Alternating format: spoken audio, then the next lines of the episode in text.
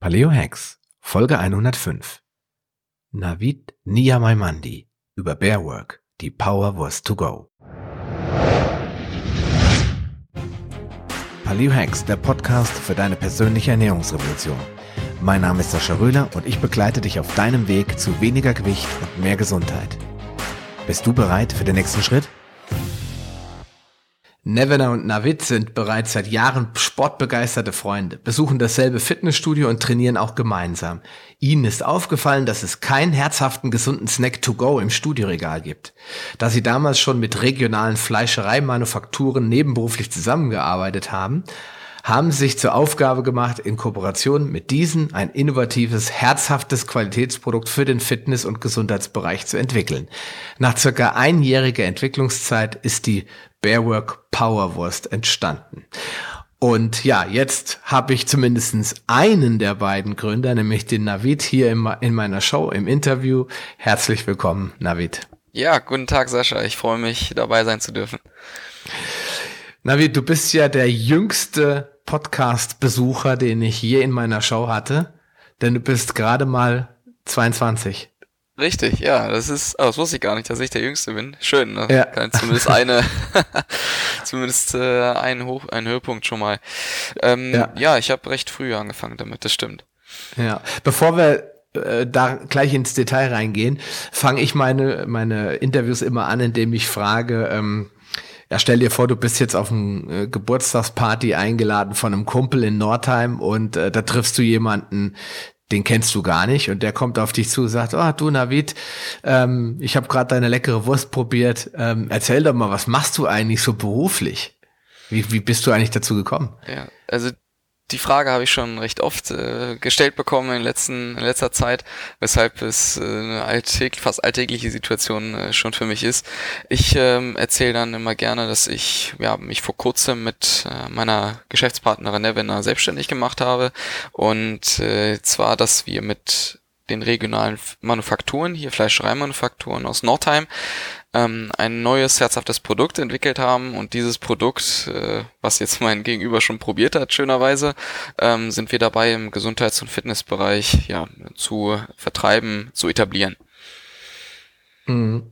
Also Jetzt stellt man sich natürlich einen sehr, sehr komplizierten Prozess dahinter vor. Und ich denke, wir werden da auch gleich nochmal drauf eingehen und damit bestätigen, dass es auch keine einfache Sache ist. Aber ich meine, wie wird man denn zum, zum Wurstmanufaktur, äh, zum, äh, zum, zum Wurstfabrikanten? Ihr, ihr seid ja nicht so richtig der Fabrikant, aber äh, wenn ich jetzt überlege, wie oft ich daran gedacht habe, eine Wurst selbst herzustellen, das würde sich auf ein bis zwei Momente in meinem langen Leben beschränken. Ja.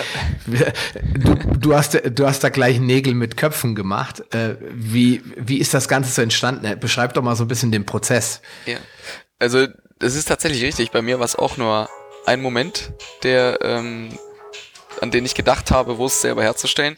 Und ich habe den gleich ernst genommen. Äh, wir haben nämlich, also Nevena und ich hatten mit den Manufakturen, wie bereits äh, gesagt, halt nebenberuflich zu tun.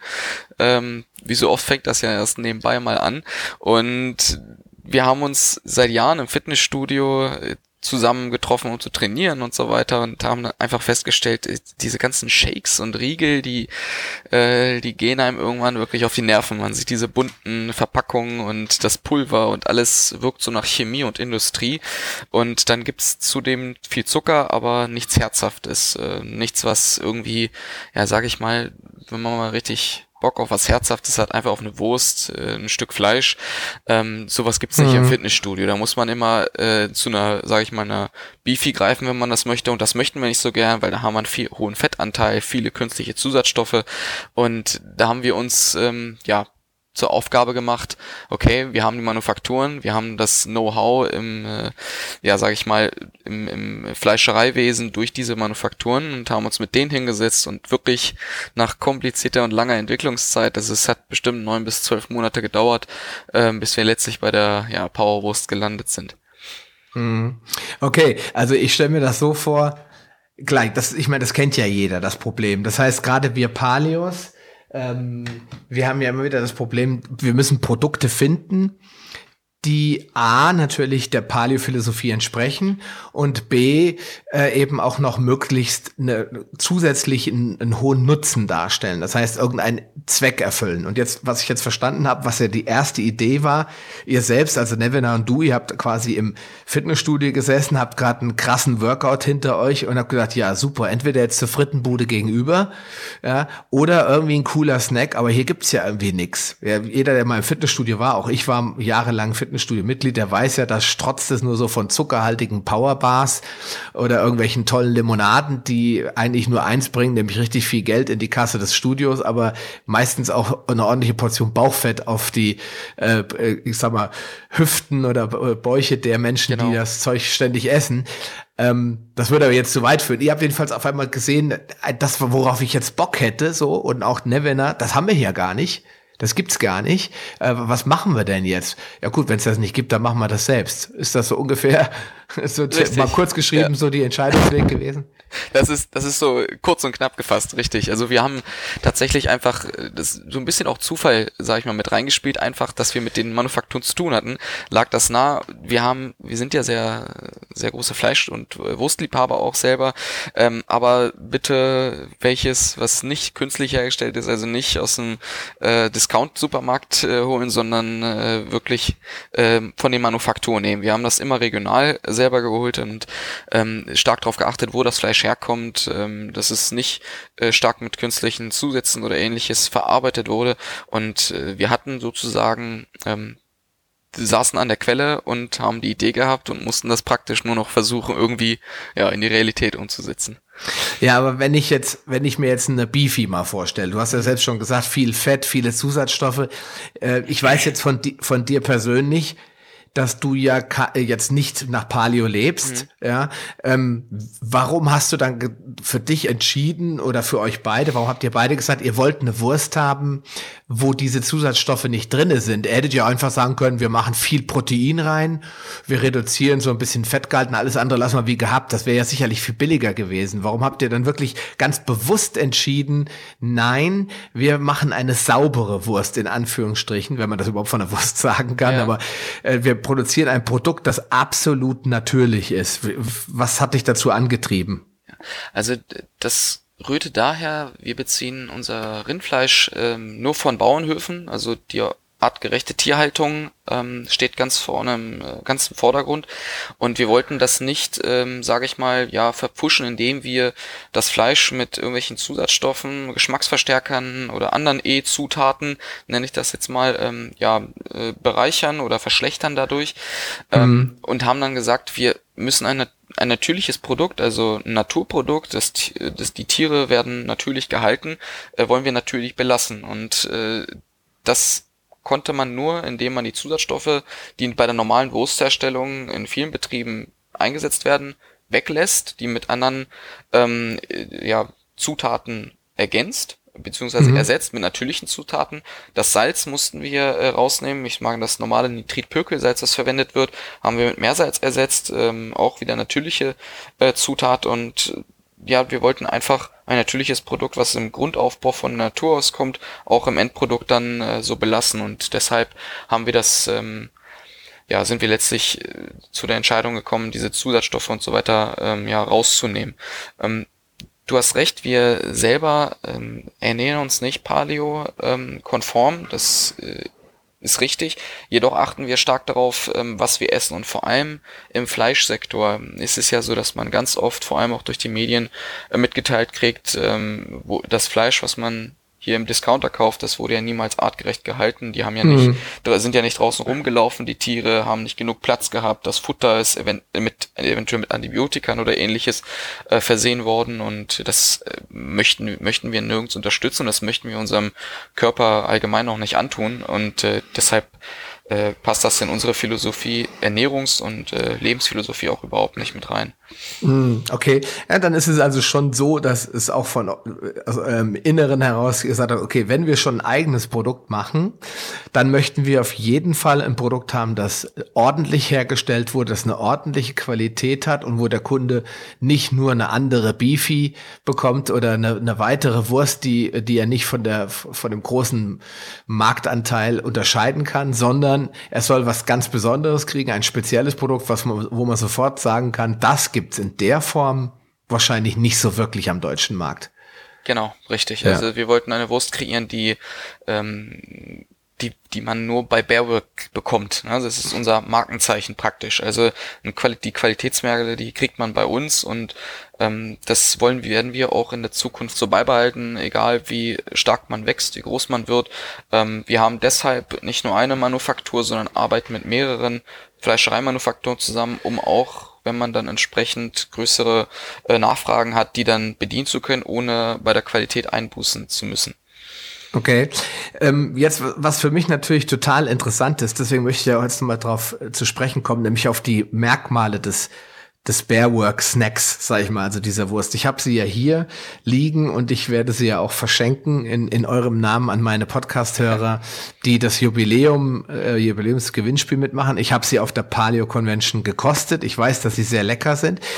Ähm, und ähm, mir ist es halt wichtig, auch so ein bisschen reinzugehen in die, in die Details, denn der einzelne Hörer hat ja das Problem, dass er nicht so richtig weiß, was kriegt er jetzt eigentlich so angeboten und äh, die Zutatenlisten sind meistens extrem lang bei solchen Fertigprodukten. Mm, richtig. Bei, bei, euch ist es nicht der Fall und äh, deswegen möchte ich mit dir aber nochmal drauf eingehen, wie, wie habt ihr eigentlich angefangen? Ich meine, so eine Wurst selbst zu machen, das setzt ja normalerweise eine gewisse Kenntnis voraus über die Fleischherstellung. Die hattet ihr ja wahrscheinlich nur bedingt, oder? Richtig, also äh, ganz am Anfang waren wir natürlich komplett neu auf dem Gebiet. Wir kommen ja nicht aus Fleischereifamilien, ähm, haben nur diese, sage ich mal, Affinität zur, zum Fleisch und Wurst.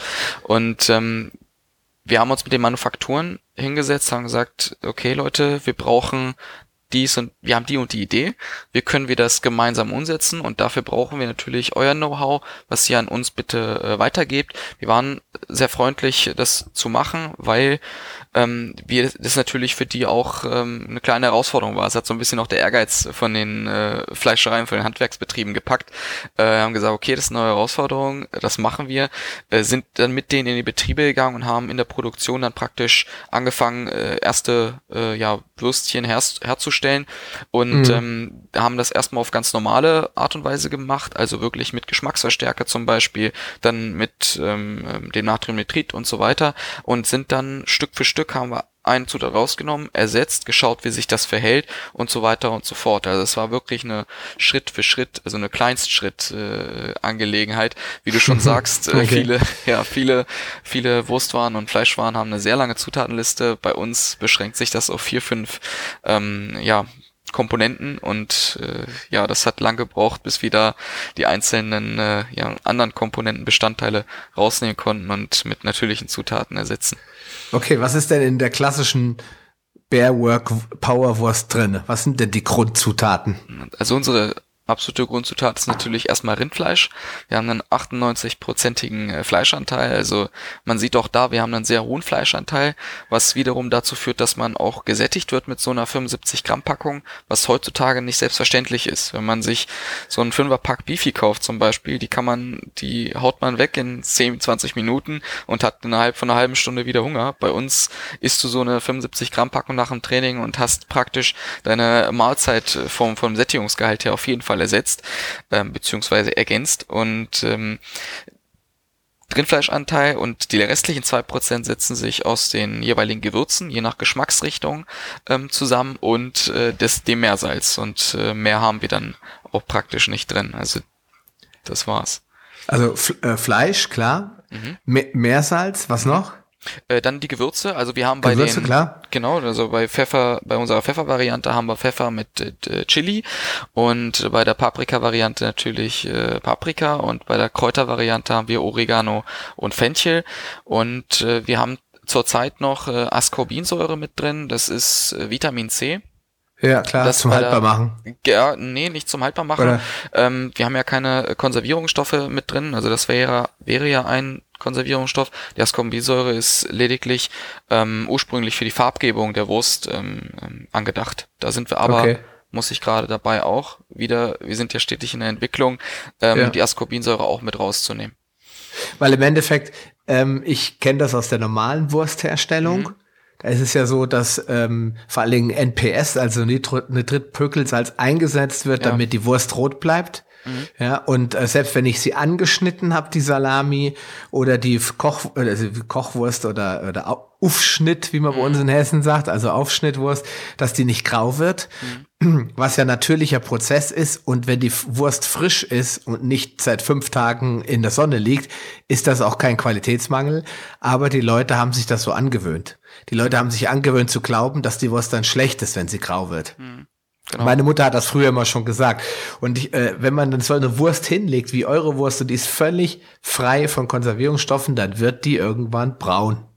Ja, das ist aber, oder sie verändert ihre Farbe, sie ist mhm. nicht mehr herrlich rot. Was dran, daran liegt, dass sie oxidiert. ist ja logisch, wenn ich sie anschneide, außen, also die Schutzhülle aufmache, dann kommen ja alle Antioxidantien, Oxidantien, alles, was in unserer Umwelt ist, kommt ja an die Wurst und dann fängt ja. an, die Oberfläche zu oxidieren, dann wird sie halt einfach ihre Farbe verändern, was eben überhaupt gar keinen Einfluss auf die Qualität und den Geschmack hat. Richtig. Aber was die Hersteller von fröhlich bunten äh, Würstchen eben nicht wollen, die wollen halt, dass die Wurst auch nach drei Monaten aussieht, als wenn sie gerade frisch vom Tier käme. Ja, genau. Das ist ein grundlegendes Problem, das wir in Deutschland haben.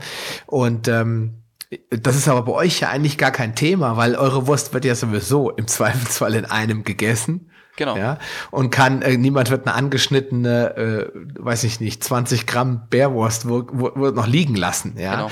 die wird ja von, gerade von denen, von der Zielgruppe Nummer eins, den, den Fitnessleuten, die dann im Studio zu so einer Packung greifen, zumindest eine einzelne Wurst sofort gegessen und nicht eine halbe oder genau. sowas, ja. Aber dennoch, wie du gesagt, wie du gesagt hast, arbeitet ihr schon da, auch daran, ja. Richtig, also wir sind da auf jeden Fall dran, weil wir möchten uns natürlich auch ähm, sagen, dass wir komplett frei von äh, künstlichen Zusätzen sind.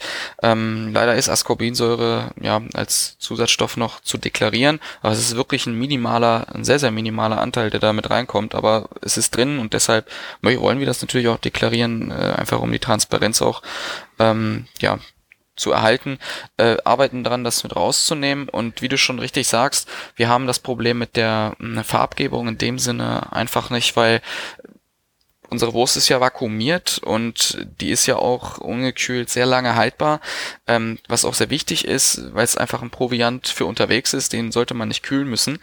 Ähm, und wenn man die aufmacht, dann isst man die in der Regel komplett auf. Also wir haben wirklich ganz, ganz, ganz wenige, äh, die gesagt haben, okay, ich esse eine und lege ich mir die andere äh, zur Seite, Kühlschrank, wo auch immer, und esse sie dann den Abend aber noch. Also sie wird in der Regel am äh, selben Tag noch verzehrt. Deshalb haben wir da die Problematik nicht. Und selbst dann ist es ja, da müssen wir nochmal drüber sprechen, die Wurst ist wie äh, verarbeitet worden? Welche, also ich meine, man kann, das spricht ja in der Regel von zwei äh, Haltbarkeitsprozessen, die so eine mhm. Wurst überhaupt haltbar machen. Also ist sie haltbar so lange ungekühlt, weil sie vakuumiert wurde oder weil sie in irgendeiner Form prozesstechnisch verändert wurde, wie das üblich ist, also geräuchert oder Luft getrocknet mhm. oder ab, abgehangen oder was auch immer. Irgendwie muss ich ja eine natürliche äh, Widerstandsfähigkeit bei der Wurst auslösen, weil wenn die roh frisch ist, kann man sie ja nicht essen. Richtig. Da ist sie ja, da schmeckt sie ja nach nichts. Ist blutig wahrscheinlich, nur hätte ich beinahe gesagt, aber äh, das ist ja kein Genussmittel dann. Das heißt, in der Regel werden die abgehangen, nehme ich an, oder? Richtig, also wir haben da drei Komponenten, die mit reinspielen tatsächlich. Ähm, einmal die Räucherung, wie du schon richtig angesprochen hast, die werden alle geräuchert, weshalb ähm, auch Buchholzrauch ähm, in der Zutatenliste mit auftaucht. Und dann werden sie natürlich getrocknet. Also wir haben auf 75 Gramm Bearwork-Wurst kommen 100, circa 140 Gramm äh, Rohwareneinsatz. Ähm, also einen sehr hohen äh, hohen Fleischanteil, äh, wie bereits schon äh, gesagt. Und dann das durch das Vakuumieren äh, kommt eben keine Luft von außen dran und man kann die unproblematisch ja liegen lassen. Es war natürlich jetzt auch hier wieder um auf den Entwicklungsprozess äh, nochmal kurz zurückzukommen, eine Kunst, das so hinzukriegen, dass man die richtige Konsistenz von außen sowie innen hat nach dem Trocknen und Räuchern, so dass es einfach ja frisch im Mund schmeckt, auch nach zwei drei Monaten noch und ähm, dass es nicht zu trocken ist. Man könnte die ja echt stark austrocknen lassen, dann hätte man gar kein Problem äh, mit der Haltbarkeit, müsste sie wahrscheinlich nicht mal vakuumieren. Ähm, aber hätte dann einfach ein Problem ja mit der ja, Genießbarkeit, einmal von außen, wie es optisch aussieht und natürlich auch äh, vom Geschmack her. Ja, klar. Und ich meine, äh, ich esse auch immer gern mal solche Metzger, mhm. abgehangene Metzgerwurst, äh, weil wir haben hier freundlicherweise oder glücklicherweise so einen Metzger, der auch ähm, Weidetiere verarbeitet. Ah, schön. Und äh, da merkt man das dann relativ schnell, wenn die Wurst sehr lange ähm, gelegen hat, dann tritt halt auch das Salz nach außen. Genau. Ja? Dann hat man auf dem, auf dem Darm, dann auf dem weißen äh, Film, ne? Ja, genau. Und viele Leute denken dann an Schimmel, ja. Ja. Und deswegen, äh, aber generell könnte man eure Wurst auch auspacken und äh, an die Leine hängen, sag ich mal, und noch weiter trocknen lassen. Da würde sie noch härter wahrscheinlich. Es gibt Genau. ja Leute, die mögen das, wenn die noch richtig kernig sind. Also da mache ich mir keine Sorgen bei so einem Naturprodukt, dass äh, das auch ohne Vakuumierung noch eine längere Weile dann haltbar wäre. Wobei, wie schon gesagt, die Zielgruppe wird das Ding auspacken und verzehren und nicht noch rumliegen lassen. Ja? Genau. Insofern. Und ihr verpackt derzeit ja auch immer zwei Stück. Ja, Richtig. In, insofern ist, da kommt jetzt keine Metro-Packung mit 20 Stück, wo ich dann dieses Aufbewahrungsproblem hätte. Nein, auf keinen Fall. Insofern. Äh, Das ist ja ein Snack, Snack to go, das ist uns ganz wichtig, dass man da, es ist ja einfach heutzutage so, man hat weniger Zeit, wenig Zeit, das, Leben ist stressiger geworden, es ist hektischer geworden und das war auch ein Punkt, äh, wo wir uns gesagt haben, da müssen wir drauf achten, ähm, weil man weniger Zeit hat, um sich darum zu kümmern, äh, ja, Essen vorzubereiten und so, äh, ja, Preparation sozusagen, wie man das ja nennt. Ähm, deshalb wollten wir das auf jeden Fall als Snack auch beibehalten. Hm, okay. So, wenn ich jetzt äh, der, als Kunde denke, ja, ich kann ich so eine kann ich so eine Wurst kaufen? Ist das das Richtige für mich? Dann frage ich mich natürlich, ja Mensch, was heißt das denn? Bestes deutsches Rindfleisch aus artgerechter Ha- Tierhaltung. Wie seid ihr denn da vorgegangen? Ich meine, seid ihr vom Bauernhof zu Bauernhof und habt die abgeklappert oder oder wie seid äh, du hast ich glaube in der in der im Vorgespräch erzählt, ihr hattet schon nebenberuflich mit mit regionalen Fleischereimanufakturen zu tun. Ähm, ich meine, wo fängt man dann an, wenn du dann vor einem Jahr gesagt hast, so, jetzt muss ich mal ein paar Fleischereien finden. Ich meine, da oben, wo du wohnst, Nordheimer Seeplatte, gibt's genug Tiere auf der Weide. Aber Ja. wie geht man da vor? Wie findet man die richtigen Lieferanten dafür? Was habt ihr da gemacht? Also d- der, die Problematik beziehungsweise der Aspekt mit dem Lieferanten ist äh, für uns das Wichtigste und auch größte ähm, ähm, gewesen oder ist es immer noch. Äh, es ist schwierig, gutes, gutes Rindfleisch äh, zu finden. Also wo man wirklich auch von überzeugt ist. Da haben wir lange suchen müssen und sind weiter stetig auf der Suche. Ähm, haben da diese Fleischereimanufakturen, die du angesprochen hast, die hatten wir bereits. Die haben ja entsprechende Lieferanten. Die haben wir dann auch äh, kennengelernt, kennenlernen dürfen. Ähm, und wir haben uns immer ein Bild selber gemacht von den Betrieben, von den, von der Haltungsart und äh, das dann, sage ich mal, abgenickt, wenn es unseren Vorstellungen entsprach. Und so haben wir angefangen. Also die Manufakturen haben das zur Verfügung gestellt. Sie hatten ja ihre Lieferanten bereits und äh, so haben wir dann als wir auf der Suche nach weiteren äh, Manufakturen waren, äh, dieses Konzept weiter verfolgt. Also wir haben ähm, uns mit denen dann hingesetzt und gesagt, welche Lieferanten habt ihr, die äh, das Fleisch von Bauernhöfen, also die Tiere auf Bauernhöfen halten. Er hat die uns genannt meistens und wir sind die dann halt ja sozusagen abgefahren, kennengelernt und wissen auch, wo das Fleisch tatsächlich herkommt. Ja, okay. Welche Tiere werden hauptsächlich verarbeitet? Das heißt, welche, welche Rindfleisch äh, Rassen, also welche Rinderrassen oder Rindertiere, äh, ja, Arten äh, wurden verarbeitet. Es gibt ja unterschiedlichste äh, Rind, Rindviecher, sag ich mal so, äh, so Genau. vorsichtig. Äh, habt ihr da eine bestimmte Auswahl, dass ihr sagt, wir nehmen nur Highland oder wir nehmen nur äh, Angus oder nur was auch immer für eine Rasse oder? Äh, wir nehmen äh, zurzeit ist hauptsächlich die deutsche Ferse, die da ähm, in, im, im Einsatz kommt. Und also sozusagen das Hausrind, sage ich mal, ne, was man halt äh, praktisch kennt. Genau, das ist das, was halt. Also ihr habt also schon äh, ein Fleisch, das aus einer Art von, von Tier besteht und Ja. nicht, dass da jetzt äh, sämtliche Wurde nichts gemixt. Ja, ja, genau. Wo da, ja. Das wird ja ganz oft gemacht, wenn die Massen dann äh, abgerufen werden müssen, dann muss halt alles durcheinander geworfen werden. Da ist dann französisches Fleisch dabei und Fleisch von, von also Deutsch ist schon klar, aber französische Arten und, Mhm. und Sorten von, von Rindern mit Deutschen, mit, mit äh, Highland, äh, das sind ja alles wertvolle äh, Rassen, alte Rassen auch. Ähm, die, aber die, wenn man die mischt, kann man ja nicht mehr von einer sortenreinen Qualität sprechen. Und ich glaube, das schmeckt man dann auch im Geschmack, weil die alle Ja. unterschiedliche Körperfettanteile haben. Wie wird das eigentlich hingekriegt? Weil das fragt jetzt der, der Eiweiß-Fanatiker, sag ich mal. Ich bin einer nämlich, der fragt sich natürlich, wie kriegt ihr das denn hin, Mensch? 47 Prozent Eiweiß in so, in so eine Wurst reinzupressen, sag ich jetzt mal. Ja. Das kann ich verstehen. Haben auch viele gedacht, wir setzen eine Eiweißpulver oder sowas ein. Ähm, stimmt nicht. Also wir haben wirklich nur das äh, pure Muskelfleisch vom Rind. Und äh, das kriegt man auch nur hin, wenn man eben qualitativ hochwertiges Fleisch nimmt. Ähm, ich sag mal, das Ausgangsprodukt, also die 140 Gramm äh, Rohware, ähm, haben circa auf 100 Gramm gerechnet circa 23, 24 Gramm Eiweiß. Mhm. Und ähm, ja, entsprechend auch nur äh, ein paar Gramm Fett. Das wird genommen. Unverändert wird's zur, also mit den Gewürzen und dem Salz zur Wurst verarbeitet. Und dadurch, dass wir das eine fast 50-prozentige Austrocknung haben, wird das einfach komprimiert. Das ist, sage ich mal, ähm, die, das macht den ganzen Prozess an sich aus. Also wir haben 23 Gramm und von 100 Gramm haben wir im Endeffekt circa 50 Gramm übrig und haben dann letztlich auf diesen 50 Gramm noch 23 Gramm äh, eben Eiweiß. Das fällt ja nicht weg. Bei der Austrocknung verliert man ja hauptsächlich Wasser. Wasser. Hm. Genau. Und hat dann letztlich 23 Gramm von 50 Gramm sind fast 50 und in unserem Fall eben 47 Prozent ungefähr. Und das macht es dann halt auch sehr attraktiv für die Leute, die eben auch Eiweiß zu sich nehmen wollen in größeren Mengen. Ich sage ja immer bei meinen Podcasts und auch in den Gesprächen mit den Leuten, die dann fragen, wie viel soll ich denn essen, sage ich immer zwei bis 2,5 Gramm pro Kilo Körpergewicht. Mhm. Ja, und äh, da wird es natürlich schwierig, wenn so ein 110 Kilo Mann dann ins, in, der regelmäßig ins Studio läuft. Ja. Äh, der muss dann eigentlich schon, sag mal, 220 bis 300 Gramm Eiweiß am Tag zu sich nehmen.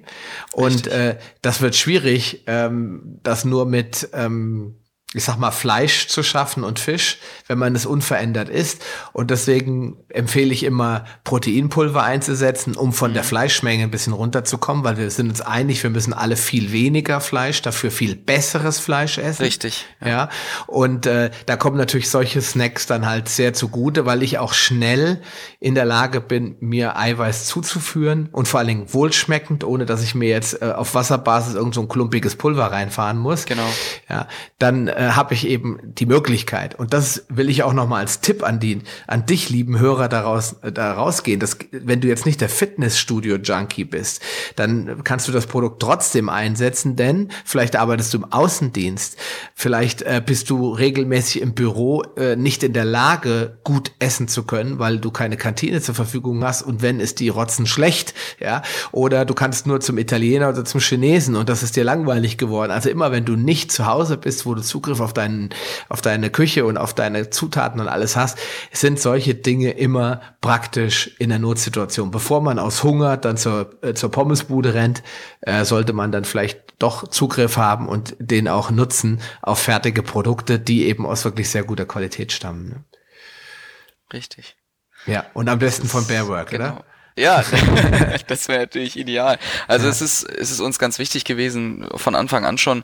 Ähm, du hast es eben schon richtig angesprochen. Wir möchten nicht nur äh, Fitnessstudio-Besucher oder Sportbegeisterte ansprechen. Das ist ein Produkt für eine breite ein breites Spektrum und äh, wir haben da äh, wirklich etwas äh, für den kleinen Hunger zwischendurch, der aber gut sättigt. Also es ist äh, einfach für jeden, der wenig Zeit hat, der im Büro, wie du schon gesagt hast, ähm, Snack braucht, äh, um ein bisschen Energie zu tanken und kein schlechtes Gewissen haben zu müssen oder äh, danach äh, Angst zu haben, einzuschlafen, weil man vielleicht doch einen Burger gegessen hat. Mhm. Ähm, das ist natürlich auch ein wichtiger Aspekt, klar.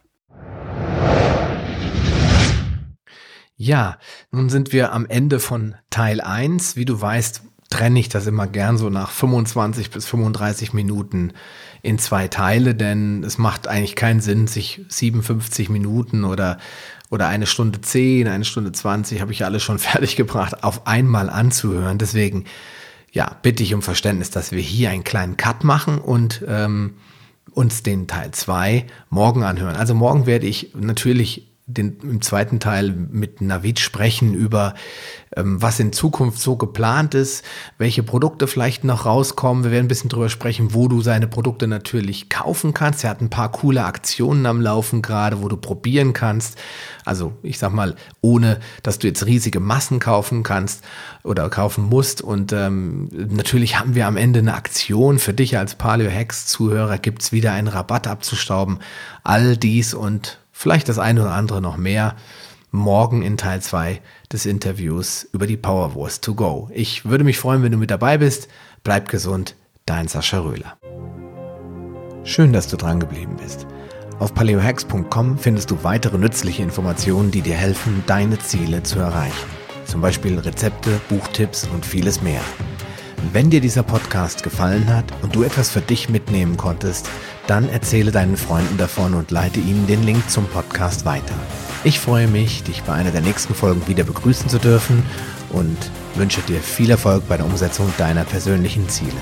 Bleib gesund, dein Sascha Röhler.